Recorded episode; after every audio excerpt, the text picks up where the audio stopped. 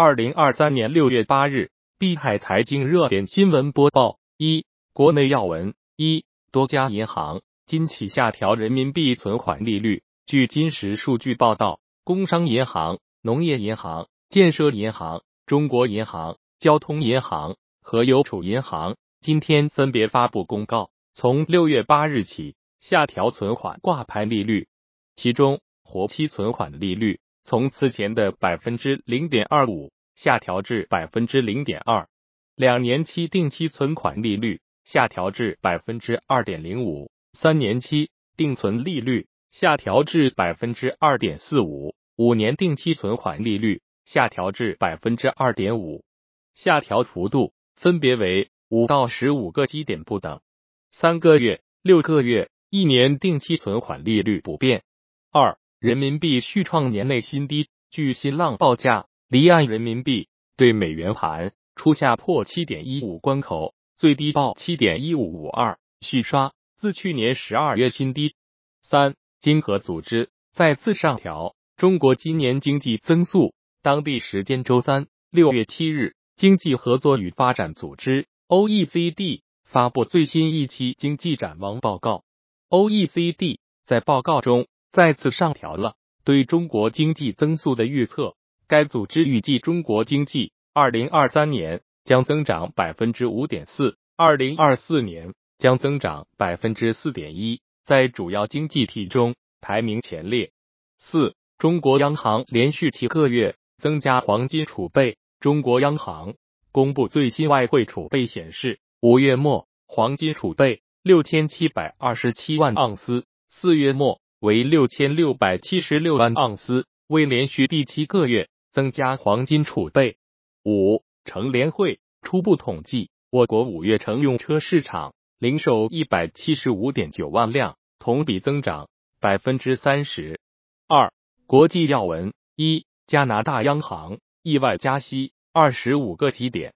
当地时间周三，加拿大央行上调基准利率二十五个基点。至百分之四点七五，为二零零一年以来最高水平，而市场原本预期该行将维持利率不变。之前，加拿大已经连续两次暂停加息。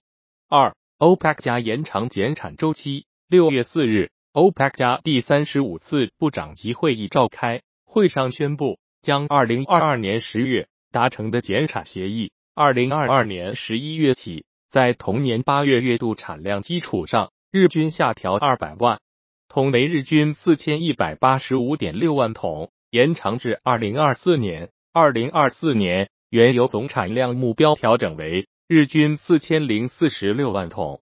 三，美国前副总统彭斯正式宣布参加二零二四年总统竞选。美国前副总统彭斯当地时间七日在爱奥瓦州宣布。将参加二零二四年总统竞选。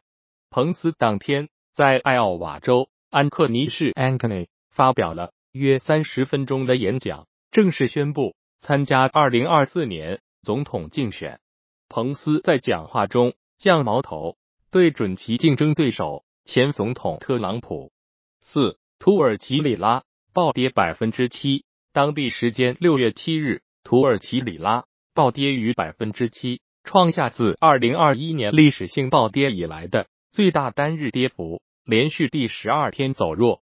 过去十年里，随着土耳其经济从繁荣转向萧条，里拉已经贬值了百分之九十以上。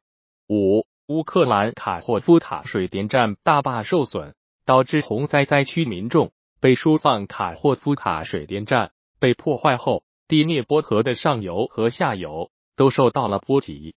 下游多地遭到洪水侵袭，引发了一连串的连锁反应。不仅当地居民被迫撤离家园，当地环境面临威胁，甚至连全球市场粮食的期货价格也受到波及。